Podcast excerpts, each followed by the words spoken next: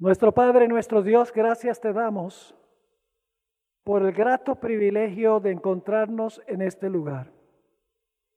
Qué bendición reunirnos como tu pueblo, con el fin de tributarte la honra y gloria que tú te mereces, y también para aprender de tu santa palabra. Pedimos que al abrir tu palabra y estudiar un pasaje hoy, que tu Santo Espíritu esté presente aquí Danos claridad de pensamiento y corazones dispuestos para recibir la semilla de la verdad. Te damos gracias de antemano por responder esta oración, porque te lo imploramos en el precioso nombre, que es sobre todo nombre, el nombre de Jesús. Amén. Cuando examinamos los evangelios, nos damos cuenta que los milagros de Jesús, además de ser milagros, eran también parábolas. Es decir, los milagros no se trataban solamente de sanar los ojos, de sanar lepra, de sanar parálisis. Los milagros de Jesús tenían una profunda dimensión espiritual. Quiero mencionarles algunos ejemplos al comenzar. Recuerda la historia del hombre que nació ciego. Jesús no solamente sanó los ojos de ese ciego para mostrar que tiene capacidad de sanar a las personas que están físicamente ciegas. La historia nos dice que Jesús quería enseñar una lección. Le dijo a los fariseos, ustedes dicen que ven, pero me rechazan y están ciegos. Este hombre que está ciego ahora ve porque me recibió como Salvador. Una lección espiritual de ese milagro. La lepra se concebía como una enfermedad que era fruto del pecado. Si ustedes leen el capítulo en el deseado de todas las gentes sobre el sanamiento del leproso, la hermana White usa este milagro para explicar que Dios nos sana de la lepra del pecado. Lo mismo el paralítico. La hermana White luego habla sobre cómo Dios nos sana de la, de la parálisis del pecado. La alimentación de los cinco mil, después de alimentar con pan literal a la muchedumbre, el Señor Jesucristo empezó a hablar de Él como el pan de vida, usando lo literal para enseñar la lección espiritual. Cuando calmó las tormentas en el mar, cuando los discípulos estaban atribulados, la sierva de Dios lo aplica a la paz que trae Cristo en las tormentas de la vida. Es decir, los milagros de Jesús eran también parábolas para enseñar grandes y profundas lecciones espirituales. Esta mañana vamos a tomar una de esas historias de uno de los milagros de Jesús. En realidad son dos historias. La historia que vamos a estudiar se encuentra en Lucas 5 y el versículo 1 al versículo 11. Lo que vamos a estudiar tiene que ver con el apóstol San Pedro. Esta es la parte 1. Mañana en el sermón del culto divino estudiaremos la parte número 2.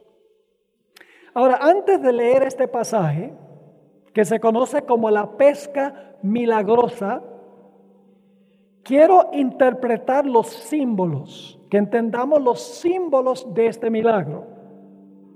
En primer lugar tenemos el mar, donde están los peces. El mar representa el mundo. Luego tenemos el barco, a donde se meten los peces. El barco representa a la iglesia, a donde ingresan las personas que han sido pescadas. Los peces que están en el mar representan las personas que se encuentran en el mundo. Los pescadores somos nosotros, los que compartimos el Evangelio. En efecto, la red que se tira es el Evangelio. Y el acto de echar la red representa predicar el Evangelio.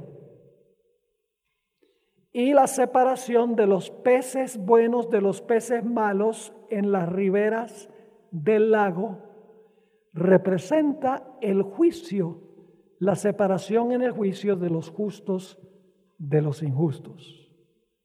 Es decir, que las lecciones que Cristo quiso enseñar con la pesca, no solamente que si nosotros salimos al mar y oramos, Dios nos va a ayudar a pescar peces literales. Este milagro, junto con otro que vamos a estudiar, tiene profundas lecciones espirituales. Ahora sí vamos a Lucas 5 y voy a leer el pasaje primero y luego vamos a ofrecer la interpretación del pasaje. Aconteció que estando Jesús junto al lago de Genezaret, el gentío se agolpaba contra él para oír la palabra de Dios y vio dos barcas que estaban cerca de la orilla del lago.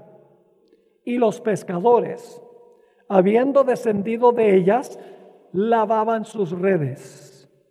Y entrando en una de aquellas barcas, la cual era de Simón, le rogó que la apartase de la tierra un poco y sentándose enseñaba desde la barca a la multitud.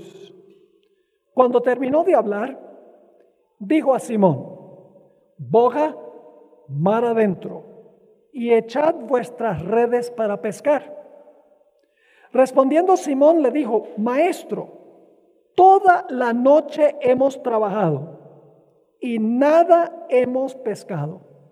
Mas, en tu palabra echaré la red.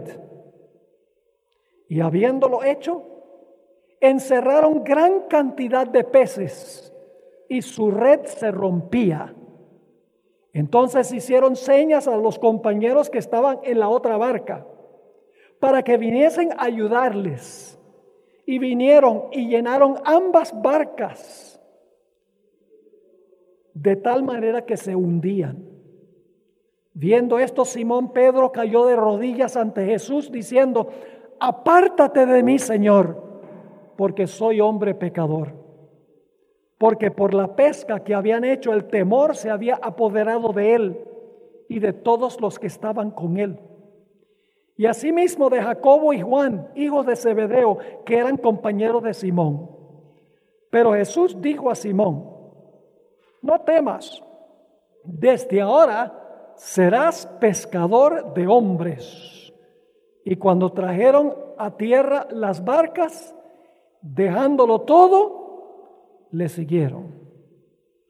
Ese es el pasaje. Ahora vamos a tomar versículo por versículo las lecciones que quiso enseñar Jesús con este milagro de la pesca milagrosa. Notemos el versículo 4. Cuando terminó de hablar, dijo a Simón, boga mar adentro y echad vuestras redes para pescar. Era un pedido absurdo de Jesús. No parecía tener razón ni lógica. Porque en Israel los pescadores no pescan de día, pescan de noche. Porque los peces pueden ver las redes y no son atrapados, no son pescados. Jesús era carpintero y Pedro era pescador. Posiblemente se le ocurrió a Pedro pensar, hmm, un carpintero diciéndole a un pescador cuándo pescar. Yo sé que los pescadores que pescan con redes, pescan desde noche. Cuando yo era niño, crecí en Venezuela y mis padres cada año iban de vacación con nosotros a una isla que se llama la isla de Margarita. En ese tiempo era una isla pristina, hermosa. Hoy en día se ha vuelto más bien un comercio, zona franca. Pero una de las actividades que más nos gustaba era ir a las 4 de la mañana a una playa que se llama la playa del Tirano, a ver entrar a los pescadores con sus redes. Llegaban Varios barcos colaborando traían las redes a la playa. Cuando llegaban a la playa, había toda clase de animales marinos en la red. Había peces buenos, habían pulpos, habían pequeños tiburones. No pescaban de día, pescaban de noche.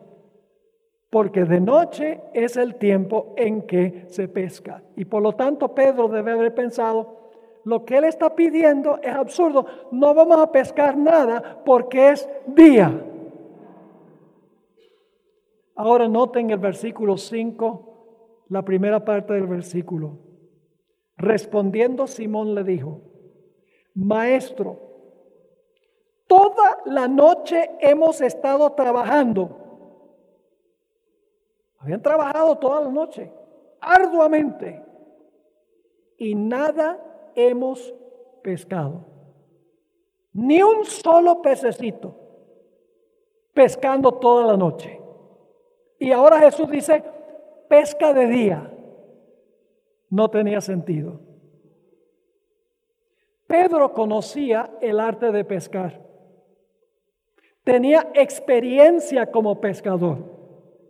Sabía la mejor hora para pescar. Conocía los mejores lugares donde pescar.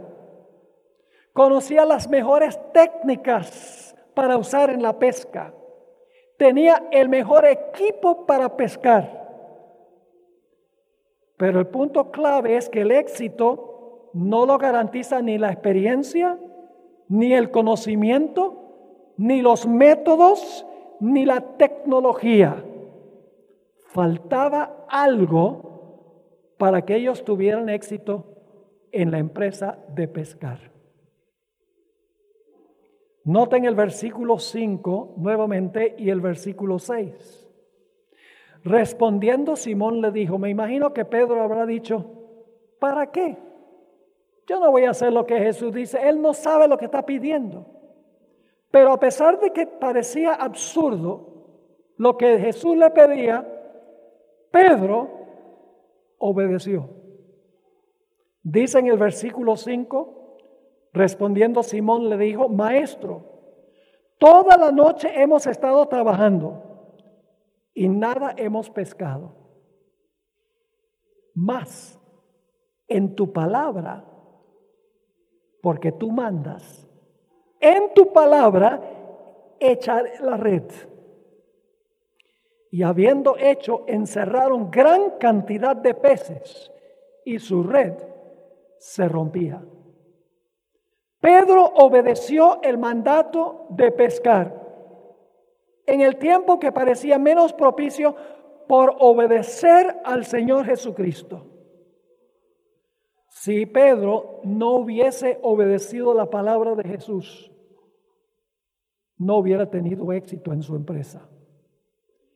Ahora surge la pregunta, ¿por qué razón tuvo éxito la pesca de Pedro y sus compañeros de día cuando en realidad no habían tenido éxito en toda la noche, usando la mejor tecnología en el mejor lugar, a la mejor hora, con la experiencia como pescadores. ¿Por qué es que ellos pudieron pescar gran cantidad de peces de día mientras no habían logrado eso de noche? El versículo 3 tiene la respuesta. Dice allí, hablando de Jesús, y entrando en una de aquellas barcas. ¿Quién estaba en uno de los barcos? Ahora, en la mañana, Jesús. Jesús no había estado en los barcos esa noche. Pero ahora Jesús entra en una de las barcas. Dice, y entrando en una de aquellas barcas, la cual era de Simón, le rogó que la apartase de la tierra un poco y sentándose enseñaba desde la barca a la multitud. La única diferencia, además de que fue la diferencia entre día y noche, es que en la noche Jesús no estaba en el barco, pero de día Jesús estaba en el barco. Noten las siguientes citas del Espíritu Profecía, deseado de todas las gentes, página 214. Durante aquella triste noche, pasada en el lago, mientras estaban separados de Cristo, los discípulos se vieron acosados por la incredulidad y el cansancio de un trabajo infructuoso. Pero su presencia reanimó su fe y les infundió gozo y éxito. Así también sucede con nosotros. Separados de Cristo, nuestro trabajo es infructuoso y es fácil desconfiar y murmurar. Pero cuando Él está cerca y trabajamos bajo su dirección, nos regocijamos en la evidencia de su poder. ¿Qué nos enseña esto? Que lo que da éxito en nuestro trabajo de proclamar el Evangelio no son los estudios bíblicos que tenemos, no es la infraestructura que tenemos, es la presencia de Jesús. La única diferencia entre la noche y el día fue la presencia de Jesús. Ahora, hay otra historia en cuanto a una pesca milagrosa. Esta historia que acabamos de estudiar y no hemos terminado de estudiar, ocurrió al principio del ministerio de Jesús, pero hay otra historia que ocurrió al final después de su resurrección. Juan 21, y mañana vamos a cubrir la segunda mitad de Juan 21. Hoy solamente vamos a mirar la pesca milagrosa. Juan 21 y el versículo 1 al versículo 6. Juan 21, 1 al 6. Dice, después de esto, Jesús se manifestó otra vez a sus discípulos junto al mar de Tiberias y se manifestó de esta manera. Estaban juntos Simón Pedro, Tomás llamado el Dídimo, Natanael el de Caná de Galilea, los hijos de Zebedeo y otros dos de sus discípulos. Es decir, había siete de los apóstoles allí.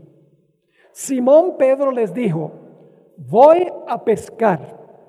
Esto es después de la resurrección. Ellos le dijeron, vamos nosotros también contigo. Fueron y entraron en una barca. Y aquella noche no pescaron nada. ¿Ven la relación? No pescaron nada. Cuando ya iba amaneciendo, se presentó Jesús en la playa. Mas los discípulos no sabían que era Jesús. Y les dijo, hijitos, ¿tenéis algo de comer? Le respondieron, no. Él les dijo, ahora escuchen esto, qué interesante. Él les dijo, echad la red a la derecha de la barca estaban echando la red al lado izquierdo. Ahora, el lado izquierdo la Biblia es el lado negativo. Es la siniestra. Judas estaba sentado a la izquierda de Jesús. Los cabritos se ponen al lado izquierdo en la parábola de Jesús. Habían estado pescando al lado izquierdo. Y usted dice, ¿qué interesa? ¿Acaso los peces solamente se reúnen al lado derecho? Escuchen esta cita del Espíritu Profecía.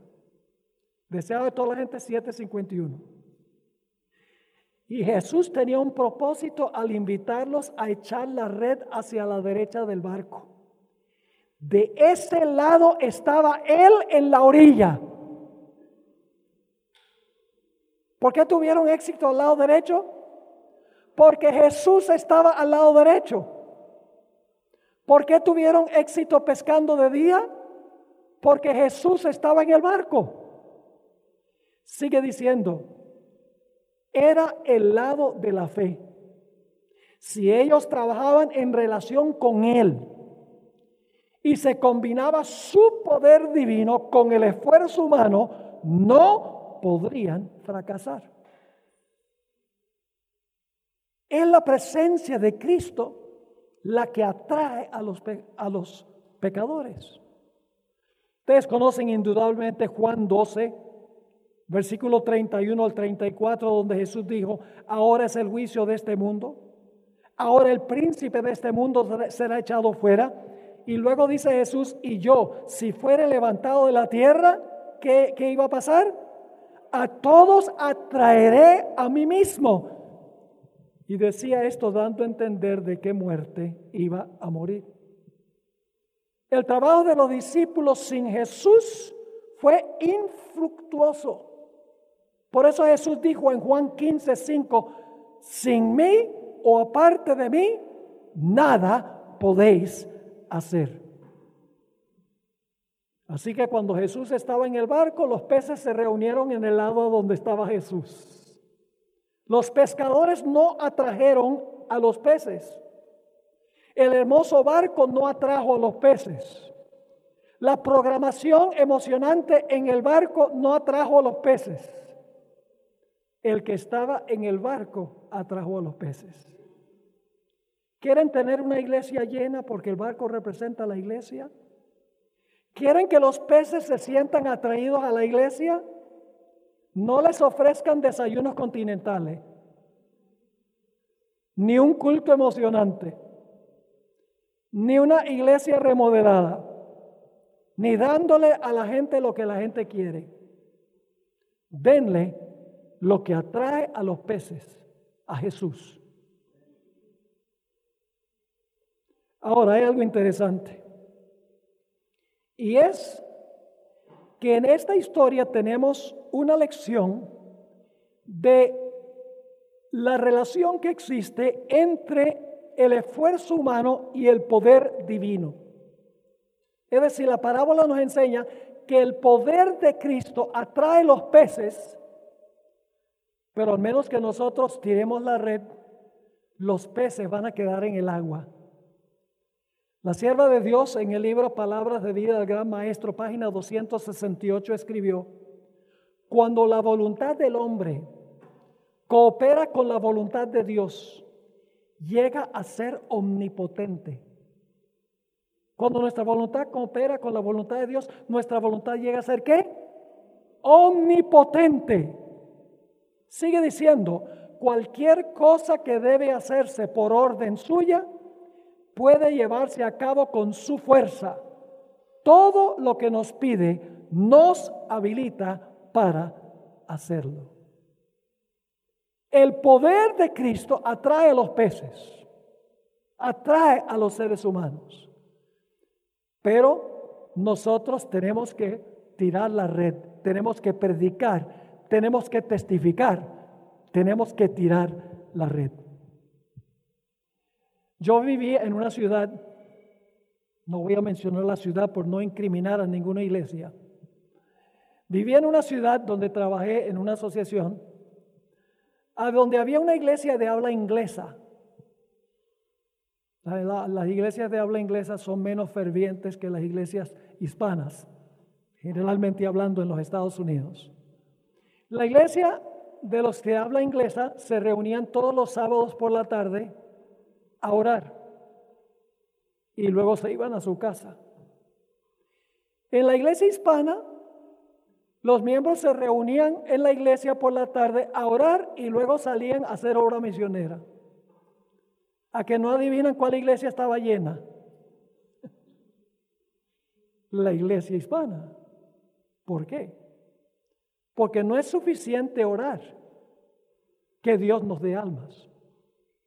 Hay que compartir el mensaje, hay que tirar la red del Evangelio, hay que trabajar en pro de las almas. Ahora es muy interesante lo que dijo Jesús. No hay escasez de poder. Todo el poder está disponible. ¿Saben de qué hay escasez según dice Jesús? Noten Mateo 9 y el versículo 37 y el versículo 38. Mateo 9, 37 y 38. Fíjense qué es lo que quería Jesús más. El poder él lo tenía, pero faltaba algo. Dice allí en Mateo 9, 37 y 38, entonces dijo a sus discípulos, a la verdad las mies es mucha, Usando el ejemplo de pescadores, podríamos decir, los peces son muchos. más que, más el poder es poco. ¿No? ¿Qué dice? Más los obreros pocos. Rogad pues al Señor, es decir, debemos orar al Señor de la mies para que envíe qué? Para que envíe obreros a la mies.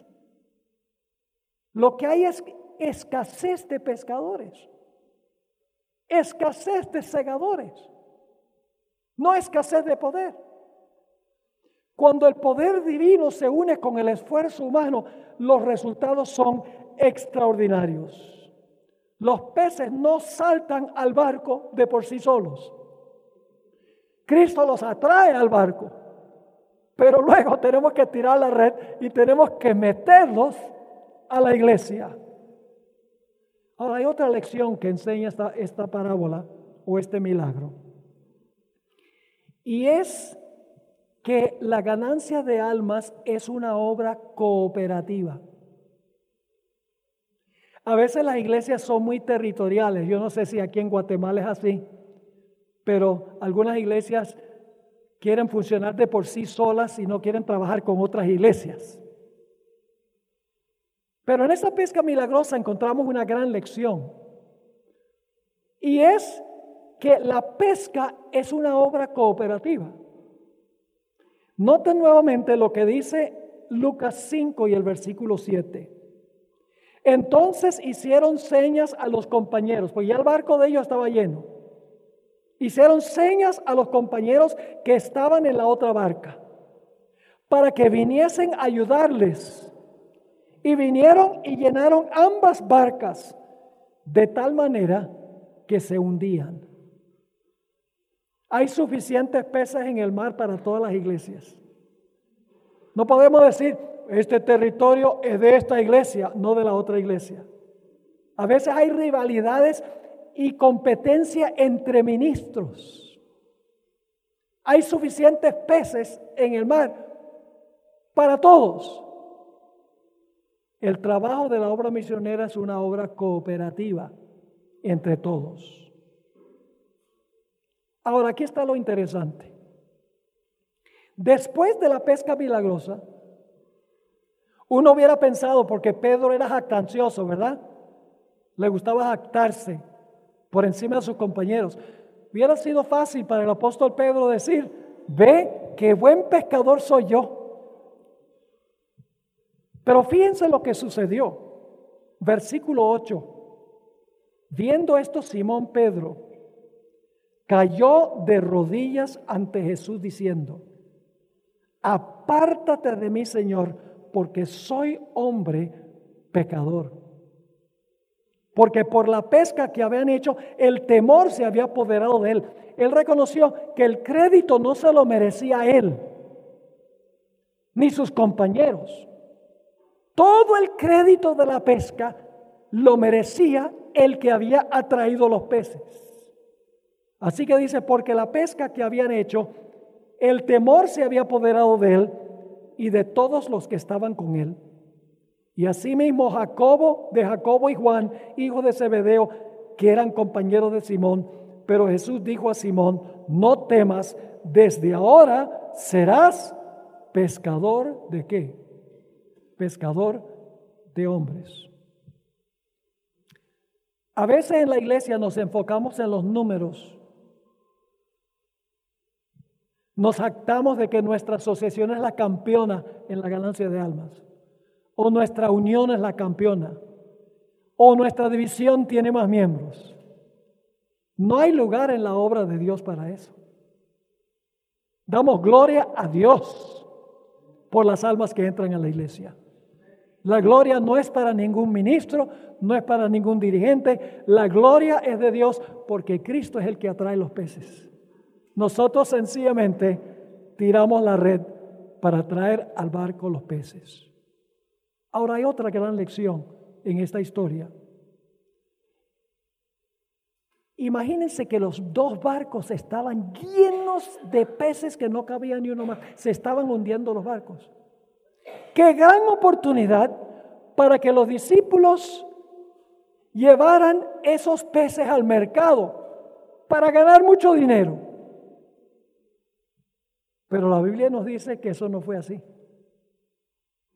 En los versículos 9 al 11 dice, porque por la pesca que habían hecho, el temor se había apoderado de él y de todos los que estaban con él. Y así mismo de Jacobo y Juan, hijo de Zebedeo, que eran compañeros de Simón. Pero Jesús dijo a Simón, no temas, desde ahora serás pescador de hombres. Y ahora escuchen esto. Y cuando trajeron a tierra las barcas, se fueron al mercado, vendieron los peces y luego entonces vinieron y siguieron a Jesús. No. Y dejándolo todo, ¿qué? Le siguieron. En el momento de su mayor prosperidad, dejaron todo para ir a, para ir a pescar hombres. Nos enseña que nuestra primera prioridad es el de la pesca de seres humanos. No nuestra profesión, aunque no hay problemas con ejercer nuestra profesión, pero lo más importante es la ganancia de almas, se sobrepone a todo. Los discípulos habían ido a aguas profundas para pescar peces y ahora debían pescar hombres. Ahora aquí viene algo interesante. Cuando Jesús llamó a Pedro y a Juan. El Señor Jesucristo les dijo, porque estaban pescando, les dijo, venid en pos de mí y yo os mostraré cómo pescar. Eso no dice. Seguid en pos de mí y yo os mostraré cuándo pescar. Seguid en pos de mí y yo os enseñaré ¿A dónde pescar? ¿Qué dijo Jesús? Seguid en pos de mí y yo os haré pescadores de hombres.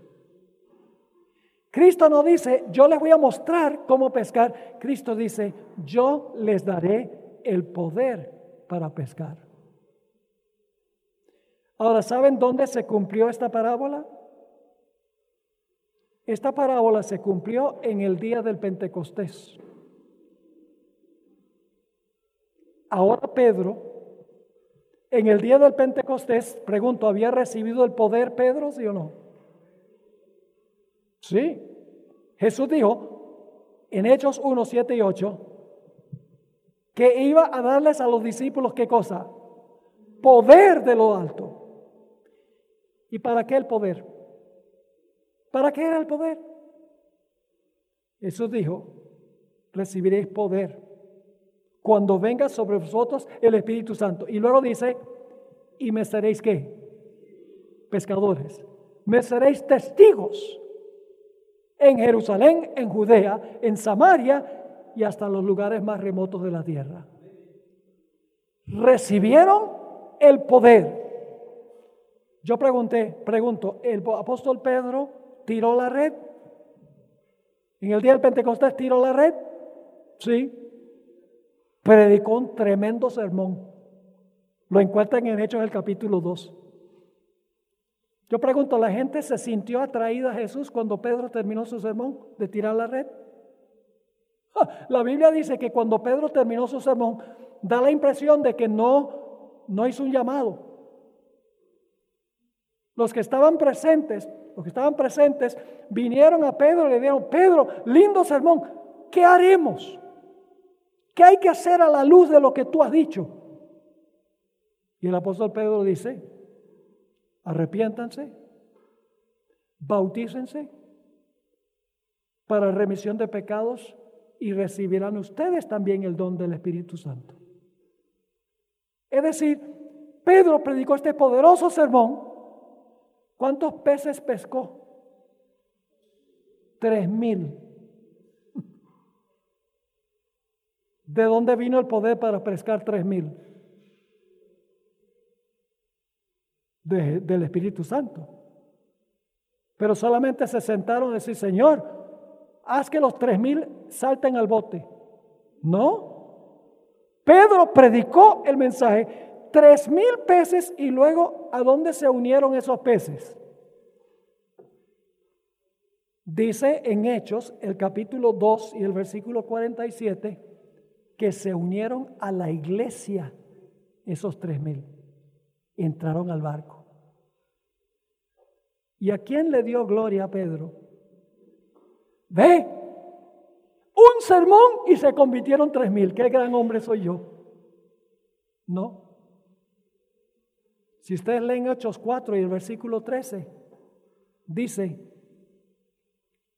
que cuando vieron la perseverancia, el denuedo del apóstol Pedro y Juan, se maravillaron y sabían que habían estado con Jesús. Es la presencia de Jesús en nuestra vida, la presencia de Jesús en la iglesia y la proclamación del Evangelio por el poder del Señor Jesucristo que logra ganar almas para el Señor. Para terminar, quiero que se imaginen una planta eléctrica. Una persona puede tener los transformadores, los cables, las torres, pero sin el poder no tendrán electricidad. Asimismo podemos tener la mejor tecnología, los mejores estudios bíblicos, el mejor edificio, la mejor música, la mejor programación, pero si Jesús no está, de nada vale. Así que mis queridos jóvenes y hermanos, hermanas, si nosotros nos vamos de este Congreso, igual que como vinimos, ¿de qué valió estar aquí? Tres días de amistad cristiana, tres días de oración, tres días escuchando material en los seminarios y en las sesiones plenarias, disfrutando buena comida vegana. ¿De qué vale si regresamos y no testificamos por el Señor? En este grupo hay un potencial inmenso para terminar la obra de Dios en Guatemala como no ni siquiera nos damos cuenta. Si tan solo nosotros nos consagramos al Señor, rogáramos en oración por su poder y luego aprovecháramos toda oportunidad para hablarle a otros de la gran experiencia que tenemos nosotros con el Señor Jesús, pronto se terminaría la obra. La hermana White se refirió a un ejército de jóvenes. Los viejos en la iglesia no van a terminar la obra. Satanás sabe que son los jóvenes. Y por eso Satanás distrae a los jóvenes en toda clase de cosas. No solamente cosas malas, sino que cosas que, en sí no son malas, como por ejemplo dedicar horas y horas al celular. No necesariamente viendo cosas eh, que, que son pornografía o algo así, pero viendo cosas que nos hacen perder tiempo. Satanás quiere distraernos de lo que deberíamos realmente estar haciendo. Y lloro al Señor de que cuando nosotros nos vayamos de este lugar, vayamos con fervor, con ánimo, con celo, para compartir la experiencia que nosotros hemos tenido con el Señor Jesús. Es el deseo de su corazón. ¿Quiere levantar la mano? Si ese es el deseo. ¿Quieren colocarse de pie? Yo voy a orar. Yo voy a orar para aquellos que quieren tomar esta determinación de ir y testificar. ¿Cómo sería si cada persona reunida aquí ganara tan solo un alma? Un alma en el próximo año. El próximo año tendríamos el doble aquí de personas. Se terminaría rápido la obra. Oremos, Padre Celestial, gracias te damos porque a pesar de que somos débiles seres pecadores, Tú nos has encomendado la obra más importante del universo. Proclamar el Evangelio a un mundo que está perdido en la rebelión y el pecado. Gracias que nos has depositado esta responsabilidad tan grande. Perdónanos, Señor, por no haber cumplido con la comisión. Danos tu poder, tu gracia. Danos ese celo, esa ansia de alcanzar las almas para Jesús, para que seamos pescadores de hombres y muchas almas finalmente puedan estar en el reino como resultado de tu poder obrando a través de tus siervos. Consagramos a esta juventud a ti, pidiendo que el espíritu de este Congreso pueda perdurar permanentemente.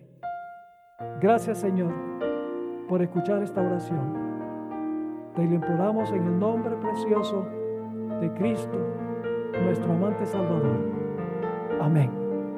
Esta presentación fue brindada por Audioverse, una página web dedicada a esparcir la palabra de Dios a través de sermones gratuitos y mucho más. Si quisiera saber más de Audioverse o si le gustaría escuchar más sermones, por favor visite www.audioverse.org